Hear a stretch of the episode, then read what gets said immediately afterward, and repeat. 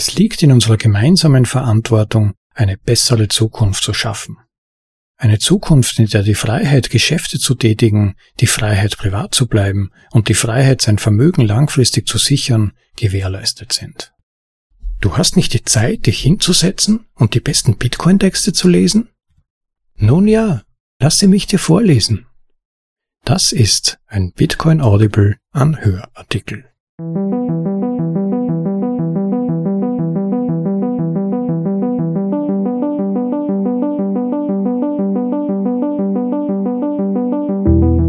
Willkommen bei einer weiteren Folge der Bitcoin Audibles, den besten Artikeln aus dem Bitcoin Space, für euch in deutsche Sprache übersetzt und zum bequemen Anhören für unterwegs oder daheim. Bitcoin ist zu kompliziert. Wer soll so etwas schon zum Versenden von Geld verwenden? Ich habe doch meine Kreditkarte und die funktioniert. Warum sollte sich jemand Zahlungen per Bitcoin überhaupt antun? Und bargeldlose Zahlungen existieren bereits. Ich ziehe meinen Chip über die Kasse und es klappt. Wer hat solche Dinge nicht bereits gehört? Oder sie sich vielleicht sogar manchmal selbst gedacht, in einem unbedachten Moment natürlich. Wir sind bequem geworden. Doch diese Bequemlichkeit kann leider gegen uns verwendet werden. Und wird es vermutlich auch. Eine der großen Herausforderungen dieser Jahre dürfte deshalb wohl sein, sich wieder vom Staat unabhängig zu machen zu emanzipieren, nicht nur wieder mehr selbstständig zu denken, sondern auch zu handeln. Dazu gehört insbesondere natürlich der Umgang mit Geld. Und warum? Das erläutert in diesem recht kurzen prägnanten Artikel der Autor Gigi, von dem ich auch schon andere Texte vorgelesen habe. Ich wünsche euch ein paar gute Minuten damit und im Anschluss füge ich dann, wenn sich's irgendwie noch ausgeht, noch ein paar Nachgedanken dazu. Und nun auf zu der Aufstieg des selbstbestimmten Individuums wie sich Macht in einer internetbasierten Welt neu ausrichtet. Von Gigi. Das Original The Rise of the Sovereign Individual, How Power is Realigning Itself in an Internet Native World stammt aus dem Jahre 2019. Erste Übersetzung von Der Geier. Vor nicht allzu langer Zeit war das Internet eine Randerscheinung. Nur sehr wenige Menschen sahen die Vorteile eines globalen Kommunikationsnetzwerks. Sogar noch weniger Menschen hatten die Vision und den Weitblick, um zu erkennen, was es ermöglichen könnte. Heute ist das Internet für die meisten Menschen eine Selbstverständlichkeit. Es wird einfach erwartet, dass es da ist, wie fließendes Wasser in der Wohnung. Noch bevor das Internet allgegenwärtig wurde, erkannten Technologen und Visionäre das Potenzial dieser transformativen Technologie. Sie erkannten, dass ein diskriminierungsfreies Netzwerk in Verbindung mit der magischen Kraft der Public Key Kryptographie das Machtgleichgewicht zugunsten des Einzelnen verschiebt. Abhörsichere Kommunikation, die nicht gestoppt werden kann, ist wie Gift für autoritäre Regimes, die darauf abzielen, den Informationsfluss zu unterdrücken und zu kontrollieren. Wenn die Menschen noch in der Lage sind zu kommunizieren und sich zu versammeln, können sie sich erheben und den Machthabern die Wahrheit sagen. Wir haben das befreiende Potenzial der Kommunikationstechnologie während des arabischen Frühlings gesehen und wir sehen auch heute noch, wie sich Menschen erheben und gegen autoritäre Herrschaft kämpfen.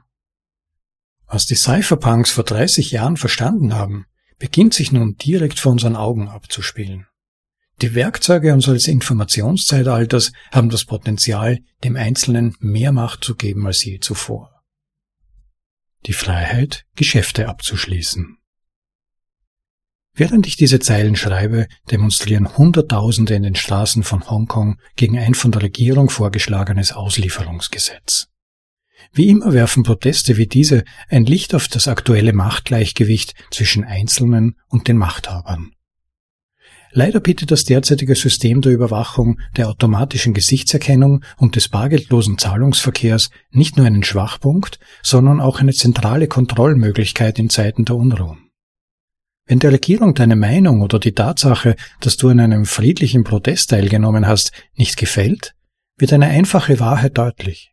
Deine Versammlungsfreiheit war eine Illusion, ebenso wie deine Freiheit, Geschäfte abzuschließen. In einer freien Gesellschaft sollten diese Freiheiten gewährleistet sein. Und wie? Nun, wie wir in der Vergangenheit gesehen haben, garantieren Informationstechnologie und starke Kryptographie, wenn sie sorgfältig eingesetzt werden, das Recht frei zu sprechen. Schließlich lässt sich ein mathematisches Problem selbst mit dem Einsatz massiver Gewalt nicht lösen. In gleicher Weise existiert heute eine Informationstechnologie, die das Recht auf freie Transaktionen garantiert. Bitcoin. Man vergisst leicht, dass genehmigungsfrei und zensurresistent mehr als nur Schlagworte sind. Unter schwierigen Umständen werden diese Worte zu einer Frage von Leben und Tod. Die Proteste in Hongkong machen einmal mehr deutlich, was Verfechter des Schutzes der Privatsphäre seit Jahren, ja sogar Jahrzehnten predigen. Wenn Zensur und Überwachung in das System eingebaut sind, wird es von den Verantwortlichen genutzt und missbraucht werden. Und wenn du nicht die Möglichkeit hast, dich von deiner Identität zu lösen, dann sind freie Rede, freies Denken und freies Handeln unmöglich. Was für WeChat, Facebook und Google gilt, gilt auch für unsere derzeitigen Zahlungssysteme und die Finanzinstitute dieser Welt. Wie edel die Motive, zentrale Kontrollen im Kommunikations- oder Finanzsystem einzubauen auch sein mögen. Macht korrumpiert und absolute Macht korrumpiert absolut, wie das Sprichwort sagt. Ein Zitat von Alice Gladstein Decentralized and private payments are a necessary innovation for a digital future where we retain our civil liberties and personal freedoms. Dezentrale und private Zahlungen sind eine notwendige Innovation für eine digitale Zukunft, in der wir unsere bürgerlichen Freiheiten und persönlichen Freiheiten behalten. Zitat Ende. Starke Kryptographie ermöglicht es uns, dank der Ende-zu-Ende-Verschlüsselung unser Recht auf private Gespräche im digitalen Zeitalter zurückzugewinnen. Dieselbe Kryptographie ermöglicht es uns, unser Recht auf freie Transaktionen in einer digitalen Welt zurückzufordern, dank digitaler Signaturen, kryptografischer Hashes und der globalen Maschine der Wahrheit und Freiheit, die Bitcoin ist. Die Freiheit, privat zu bleiben.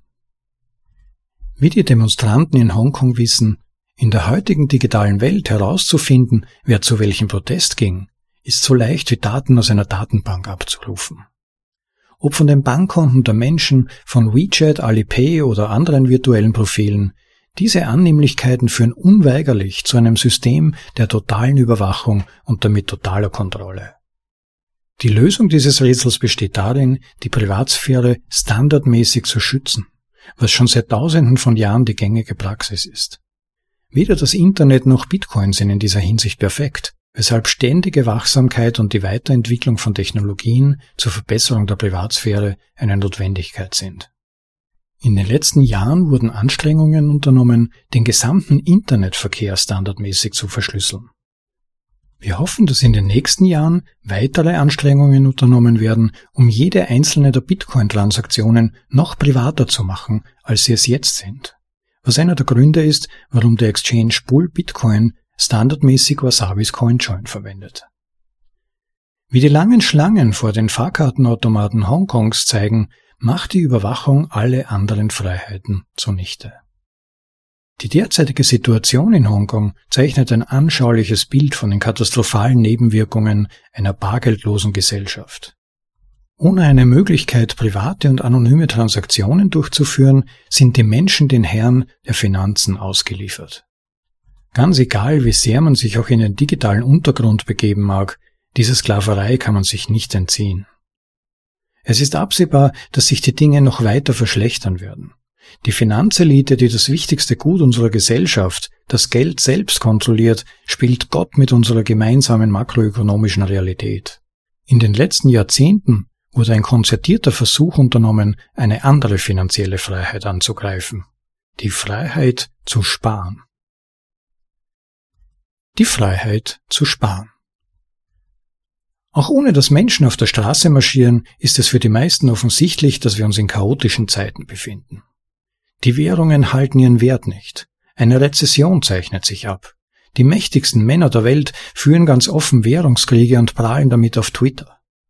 Und das alles, während das endlose Drucken von Geld weitergeht und Politiker und Banker Propaganda für die Normalisierung negativer Zinssätze machen. Die Leute reden über Quantitative Easing und Negativzinspolitik, als ob sie etwas anderes wären als purer Wahnsinn. Bei ersterem werden einfach riesige Mengen an Geld gedruckt, bei zweiterem werden Kreditnehmer bezahlt und Sparer bestohlen. Vorbei sind die Zeiten, in denen man für sein Geld auf der Bank Zinsen bekam. In der Welt der NIRP, der Negativzinspolitik, musst du die Bank dafür bezahlen, dass sie dein Geld aufbewahrt. In ähnlichem Sinne sind auch die Zeiten vorbei, in denen man einen Kredit zurückzahlen musste, plus einen kleinen Aufschlag, um den Kreditgeber für die Übernahme des Risikos zu entschädigen. In der Welt der NIRP, der Negativzinsen, wird man für die Aufnahme eines Kredits bezahlt. Du brauchst Geld? Kein Grund zur Sorge, wir geben dir das Geld und zahlen dir einen kleinen Aufschlag, weil wir das Privileg haben, dir einen Kredit zu geben. Wie jedem Kind klar sein sollte, dass die Wahl zwischen zwei Marshmallows heute oder einem Marshmallow morgen hat, die derzeitige Finanzwelt widerspricht dem gesunden Menschenverstand. Ich wiederhole, reiner Irrsinn. Immer mehr Menschen erkennen, dass dieser Wahnsinn aufhören muss und beschließen, aus einem System auszusteigen, in dem eine weltweite Verschuldung von 15 Billionen Dollar mit negativer Verzinsung die neue Normalität ist. Das kaputte Finanzsystem mit seinen Negativzinsen und seiner sogenannten modernen Geldpolitik ist mitverantwortlich für den Aufstieg souveräner Individuen auf der ganzen Welt. Die Menschen beginnen zu erkennen, wie dumm dieses Spiel ist. Druck auf dieses kaputte System auszuüben, indem man einen Ansturm auf die Banken veranstaltet, ist eine Form des friedlichen Protests. Ihren Wert in einem Vermögensgegenstand zu speichern, der nicht inflationiert werden kann, nicht konfisziert werden kann und nicht den Launen von Politikern und Bankern unterworfen werden kann, ist eine andere. Ein Zitat von Matt Sats are my safe haven.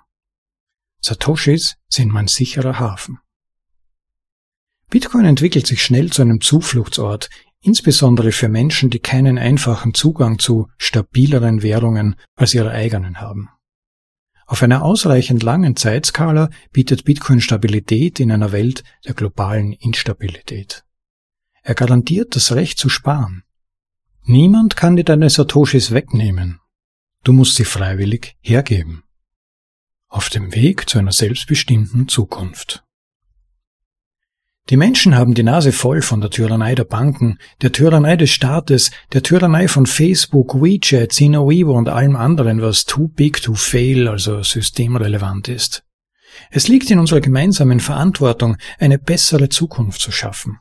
Eine Zukunft, in der die Freiheit, Geschäfte zu tätigen, die Freiheit, privat zu bleiben und die Freiheit, sein Vermögen langfristig zu sichern, gewährleistet sind. Oder mit den Worten der Vereinten Nationen 2017 gesagt, die gleichen Rechte und Freiheiten, die Menschen offline haben, müssen auch online geschützt werden. Wir wollen helfen, eine Welt zu schaffen, die es selbstbestimmten Menschen ermöglicht, nach etwas zu streben. Eine Welt, in der jedes Individuum und übrigens auch jedes Unternehmen freiheitsfördernde Technologien nutzen kann, so wie sie es für richtig halten und ohne jemanden um Erlaubnis zu fragen.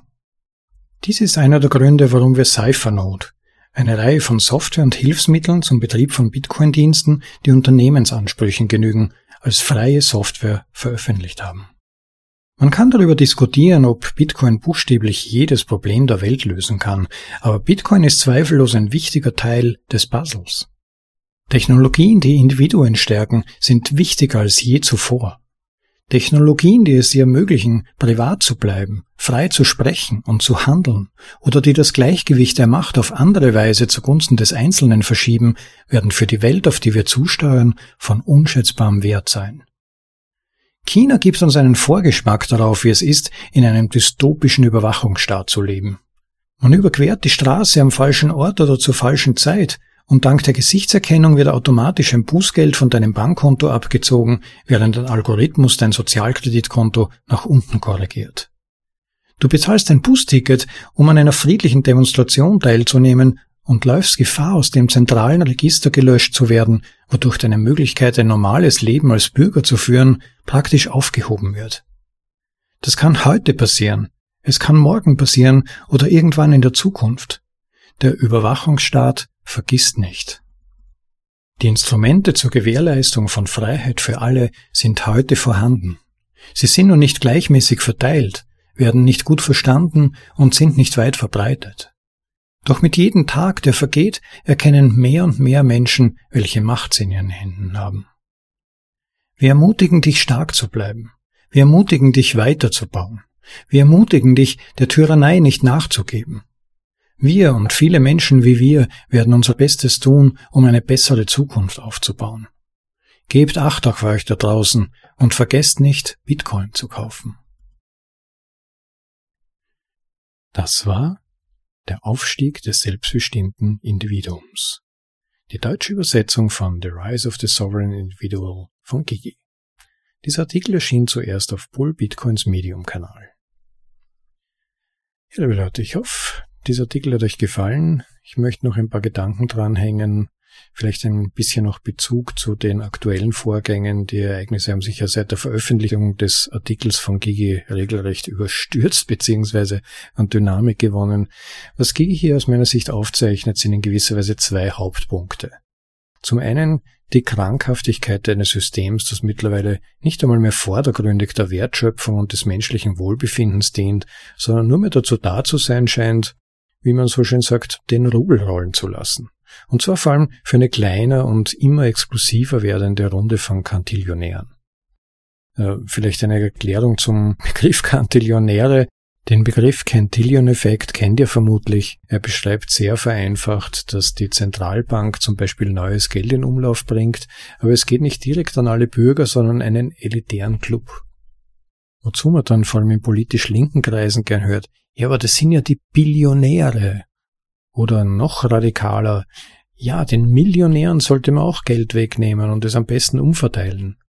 Aber es geht am Punkt vorbei. Ja, es sind auch die Milliardäre und Finanzorganisationen, die der Wall Street oder der EZB nahestehen. Aber wie, wie zum Beispiel in einem Bericht der New York Times kürzlich nachzulesen war, das muss man sich mal vorstellen, wird zum Beispiel das Unternehmen BlackRock innerhalb von drei Jahren voraussichtlich 90 Prozent der US-Firmen kontrollieren entweder über Anteilspapiere oder über Mitgliedschaften in Aufsichtsräten. Muss man sich mal vorstellen. Das Bild von einer Vielzahl von Unternehmen, die miteinander konkurrieren, das ist eigentlich schon längst überholt. Wir haben nach wie vor dieses Bild im Kopf, das uns in den Schulen vermittelt wurde, aber in Wirklichkeit sind immer mehr Wirtschaftsbereiche Abteilungen ein und desselben Konzerns. Es ist unfassbar. Auch dieses wurde durch den Cantillon-Effekt möglich gemacht. Der Staat äh, druckt in gewisser Weise frisches Geld, spült das in die Kassen der Unternehmen, die ihm nahestehen, und die vergrößern damit wiederum ihren Einfluss und ihre Macht. Es kann sogar so weit gehen, dass diese Unternehmen damit beginnen, selbst Gesetze und Erlässe mitzuschreiben, mit der Regierung, so wie das zum Beispiel offenbar während der Corona-Krise geschehen ist. Da gibt es zum Beispiel eine brillante Analyse im YouTube-Channel Best Evidence. Ich weiß nicht, ob ihr von dem schon mal gehört habt, kann ich nur wärmstens ans Herz legen. Ich werde euch definitiv den Link zu diesem Video an den Artikelbeitrag auf unserer Website zu dieser Episode anhängen. Und in diesem Videobeitrag zeigt John Titus detailliert auf, wie BlackRock, die Fed und diverse andere Fädenzieher im Hintergrund Covid-Gate benutzt haben, um gigantische Geldmengen umzuschichten und ähm, sich sozusagen ja vermutlich dadurch zu bereichern und die eigenen nahestehenden Gruppen. Gerade auch angesichts dessen ist eigentlich verwunderlich, dass BlackRock letztes Jahr angeblich Verluste geschrieben hat, aber das nur nebenbei. Ähm, ja, es passieren unglaubliche Dinge. Und ja, im Grunde liegt es auch nicht fern, ähnliche Vorgänge nun bei Ukraine Gate zu vermuten. Auch da werden gigantische Geldmengen herumgeschoben, angeblich zur Lieferung von Militärmaterial oder zur Unterstützung der Bevölkerung, whatever. Niemand weiß mehr, was vorgeht, wo dieses Geld hingeht.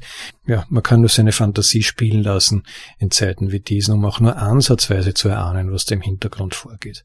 Aber zurück zum Ausgangspunkt. Ich drifte etwas ab, den Rubel rollen lassen. Ja, die Fädenzieher entscheiden, wer drankommt, beziehungsweise welche Strömungen und Bewegungen innerhalb der Gesellschaft man aus eigennützigen Gründen fördern möchte. Es ist ja schon auffällig, wenn zum Beispiel Überflutungsopfer im deutschen Ahrtal nicht entschädigt werden können, so wird gesagt, aber es keinerlei Problem darstellen, mal eben 100 Milliarden Euro zur Aufrüstung zu allozieren. Oder während Covid geht zum Beispiel, waren doch angeblich Spitäler überlastet, wobei wir heute mittlerweile wissen, dass das weitgehend gar nicht der Fall war, aber das nur nebenbei. Aber wurden die Kapazitäten in den Spitälern erweitert oder wurde das bestehende Personal gefördert und entlastet? Denkt auch an den Pflegebereich zum Beispiel. Na, genau das Gegenteil. Die Kapazitäten sind reduziert worden und der Druck auf das verbleibende Personal nach der Impfpflicht wurde weiter erhöht. Ähnliche Ansätze, künstlich erzeugtes Geld, also von der Wertschaffung abgekoppeltes Geld, manipulativ zur Förderung bestimmter Gruppen einzusetzen, sehen wir zum Beispiel bei der Bevorzugung bestimmter politischer Strömungen und Positionen sowie der Medien, die entweder wohlwollend die Regierungspositionen verbreiten versus einem Totschweigen bis finanziellen Aushungern kritischer Stimmen und der Opposition. Wer würde ernsthaft behaupten wollen, das könne Privatpersonen nicht passieren? Schon auf die Corona-Krise vergessen?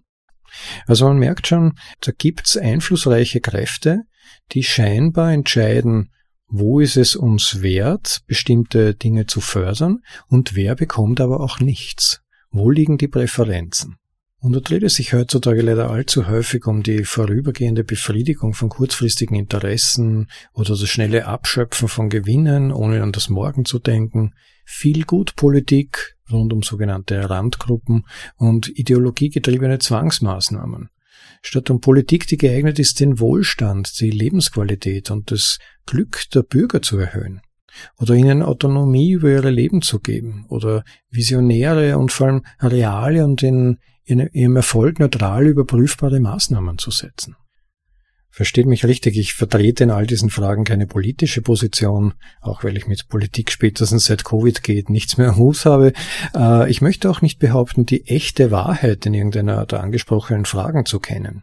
Aber es ist schon auffällig, welche unglaubliche Macht jene haben, die an den Keyboard sitzen und auf Knopfdruck die Spielmenge an verfügbaren Euros, US-Dollars, chinesischen Yuan, you name it, Fiat jedenfalls, scheinbar beliebig erhöhen können.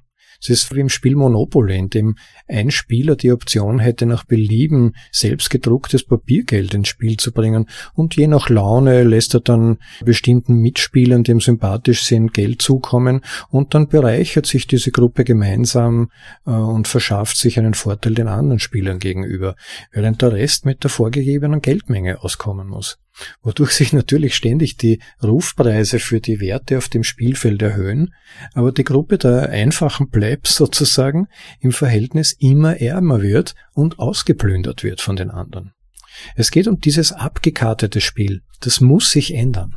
Wir müssen wieder zurück zu einer Realität, in der Wert korrekt gemessen wird, und zwar gemessen am Wert der jeweiligen Waren und Dienstleistungen für die Menschheit.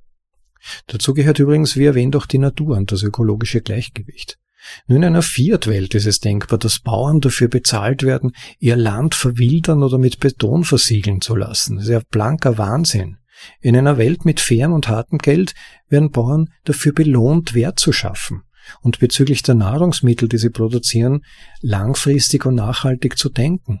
Und nur in einer Fiat-Welt ist es denkbar, dass tausende Quadratkilometer Wald zur Errichtung von kurzlebigen und bezüglich der Chemikalien, die man für ihre Errichtung benötigt, schmutziger Windturbinen und Solaranlagen geopfert werden. Das ist ja Wahnsinn. Müsste ich mal durchlesen, was allein zur, zur Errichtung und zur Herstellung einer einzigen Windturbine für Rohmaterialien verwendet werden und wie groß die Fläche von im Grunde genommen positiv nutzbarem, und zwar über Jahrhunderte positiv nutzbarem Land geopfert werden müssen. Und das, um im besten Fall 15 Jahren äh, problemlos operierende Windturbine zu betreiben. Ja, in einer Welt mit fairem und hartem Geld dagegen, wenn man mal daran wieder denkt, würde vermutlich Elektrizitätsgewinnung belohnt. Und das sieht man ja auch schon jetzt in der USA bei einschlägigen Projekten, die nachhaltig, hochgradig effizient, vor allem langlebig und sauber sind. Alles andere wäre auch da Irrsinn, wenn man das in einem System mit hartem und begrenztem Geld anders machen würde. Ja, ihr merkt schon, ich könnte endlos fortfahren. Äh, dieses System muss sich ändern. Wir brauchen Geld, das wieder als fixes Messinstrument geeignet ist und nicht ein Gummibandgeld, äh, das ständig den Bedürfnissen der dicken Habenden angepasst wird. Aber lasst mich noch zu einem zweiten wichtigen Punkt kommen. Volle Autonomie über das eigene Geld und Privatheit der Transaktionen. Warum ist das wichtig?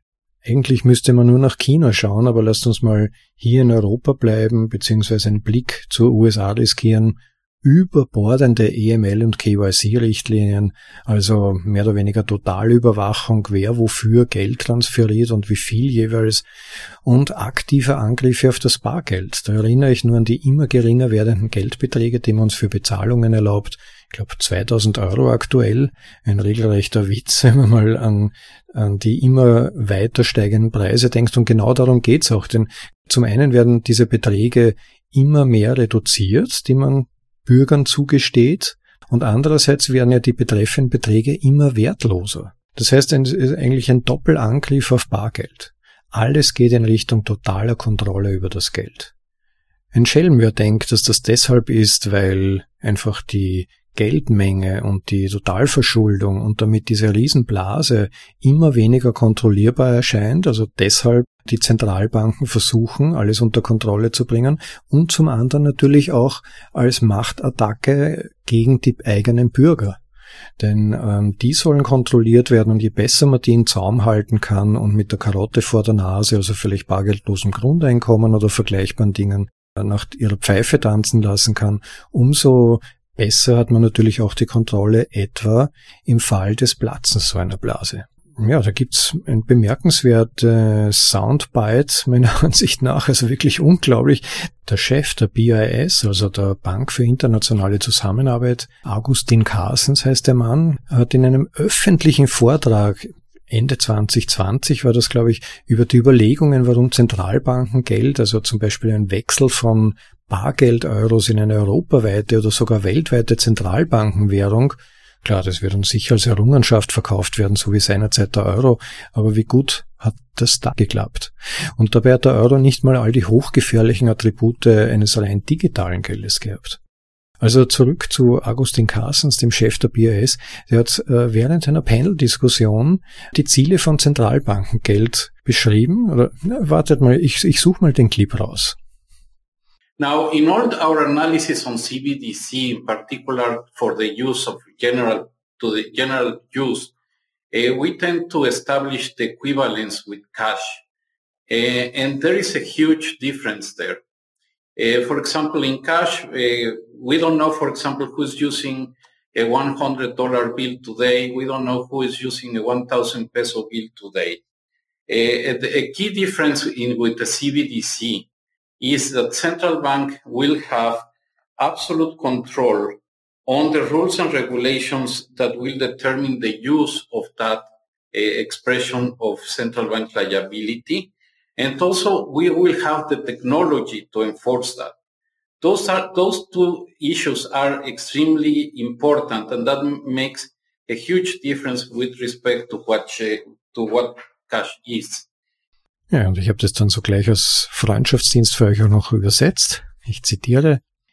In unseren Analysen zum digitalen Zentralbankgeld für die allgemeine Nutzung neigen wir dazu, von einer Äquivalenz zu Bargeld zu sprechen.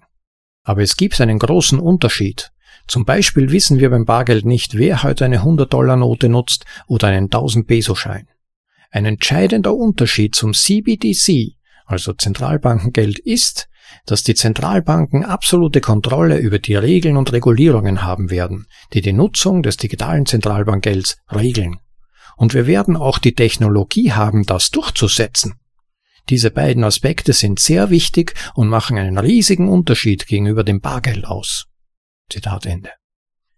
Im weiteren Verlauf hat dieser Herr Carstens, berücksichtigend der Chef aller Zentralbanken, auch noch gesagt, dass niemand das digitale Zentralbankengeld nutzen können wird, dem die Zentralbank das nicht gestatten möchte.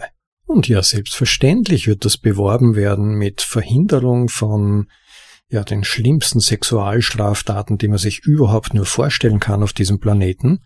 Aber es liegt sehr nahe und auch da wieder ein Blick nach China genügt, dass das instrumentalisiert werden wird. Ich meine, was wäre näherliegender? Schon jetzt wird ja versucht, die Geldflüsse möglichst komplett zu kontrollieren. Ja, selbstverständlich wird der Staat und werden alle Instanzen, die dem Staat nahestehen, im größtmöglichen Ausmaß versuchen, Einfluss drauf zu nehmen. Und man braucht jetzt kein Verschwörungstheoretiker sein, um zu befürchten, wieder siehe Blick nach China, dass das zum Beispiel politisch instrumentalisiert wird man möchte demonstrieren, hoppla, Plötzlich ist das Profil gelöscht oder plötzlich kann man nicht mehr Geld transferieren. Plötzlich darf man nicht mehr das Haus verlassen, was auch immer Ihnen dann einfällt. Wer die Kontrolle über das Geld hat, hat die Macht. Und Zentralbankengeld gibt unglaubliche Macht in eine unglaublich geringe Zahl von Händen. Und da gibt's auch eine andere Rede von Carstens aus dem Jahr 2019, also einem Jahr vor diesem zitierten Soundbite, in dem er sagt, dass man in seinem Szenario mit digitalem Zentralbankgeld die Option des Barzahlens nicht mehr hat. Also mit anderen Worten, es gibt keinen Ausweg mehr. Da habe ich jetzt nur die Übersetzung mal schnell gemacht. Zitat, wie Bargeld wäre eine CBDC rund um die Uhr verfügbar. Auf dem ersten Blick ändert sich nicht viel für jemand, der zum Beispiel auf dem Weg nach Hause in den Supermarkt geht. Er oder sie hätten nicht mehr die Option, bar zu bezahlen. Alle Käufe wären elektronisch. Und man muss beachten, dass es diesen Trend schon jetzt gibt. Es gibt äh, Projekte, Versuchsprojekte nennt man sie, in einzelnen Städten, zum Teil sogar in einzelnen Bundesländern einzelner Länder, soweit ich mich jetzt äh, richtig entsinne, wo versucht wird, ein komplettes Bargeldverbot durchzusetzen. Das heißt, egal wohin man geht, Verkäufer sind verpflichtet, kein Bargeld mehr anzunehmen und stattdessen bargeldlosen Zahlungsverkehr anzubieten. Man geht von A nach B und denkt sich, na ja, gut, da kann ich ja noch bar zahlen. Nein, geht dann nicht mehr. Und das ist das deklarierte Ziel der Zentralbanken, ein derartiges System umzusetzen. Auch da wieder kein Querdenken erforderlich, um sich auszumalen, was das zum Beispiel in Verbindung mit persönlichen IDs, wo man dann Pinpoint-mäßig einzelne Menschen mit spezifischen Restriktionen einschränken kann, was damit dann möglich ist. Das ist ein Sklavensystem, ein Sklavereisystem. Deshalb alle, die ihr Zentralbanken Geld fordert, mit dem Zusatz, dass die finanzielle Privatsphäre dabei angemessen bewahrt werden soll, wie im Werbefolder, träumt schön weiter. Ihr werdet in einem Albtraum aufwachen. Es geht darum, derartige Entwicklungen zu verhindern. Wir brauchen Geldmittel, über die wir persönliche Kontrolle behalten können. Geld, das nicht zensiert werden kann und das keiner zentralen Kontrolle unterworfen werden kann. Meiner persönlichen Einschätzung nach werden wir den CBDCs leider nicht entkommen, befürchte ich. Ähm, es sind kaum Politiker in Sicht, die dagegen hörbar auftreten, die sich den Bürgern verpflichtet fühlen.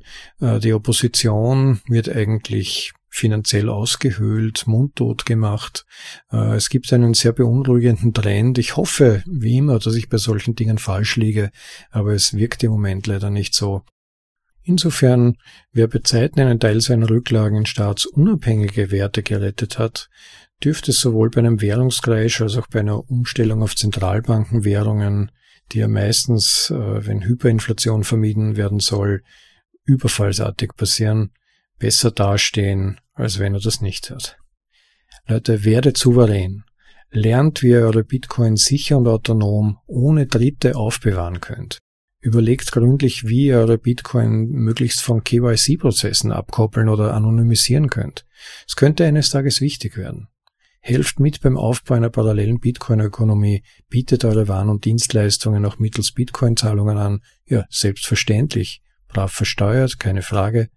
Betreibt einen eigenen Bitcoin-Node. Es ist überraschend einfach und nicht teuer, gemessen an eurer Freiheit und Unabhängigkeit. Wie hieß es so schön in einem Artikel, den ich vor ein paar Tagen vorgelesen habe, Bitcoin ist Hoffnung. In diesem Sinne viel Glück und Erfolg bei euren eigenen Anstrengungen, selbstbestimmte und souveräne Leben zu führen und eure Unabhängigkeit von einem Finanzsystem, das immer ausbeuterischer zu werden scheint, zu vergrößern. Und wenn sich am Ende doch herausstellen sollte, dass man all diese paranoid klingenden Vorbereitungen doch nicht benötigt hätte, umso besser. Damit aber genug für heute. Habt noch einen schönen Tag, genießt das Leben, Leute. Euer Rob.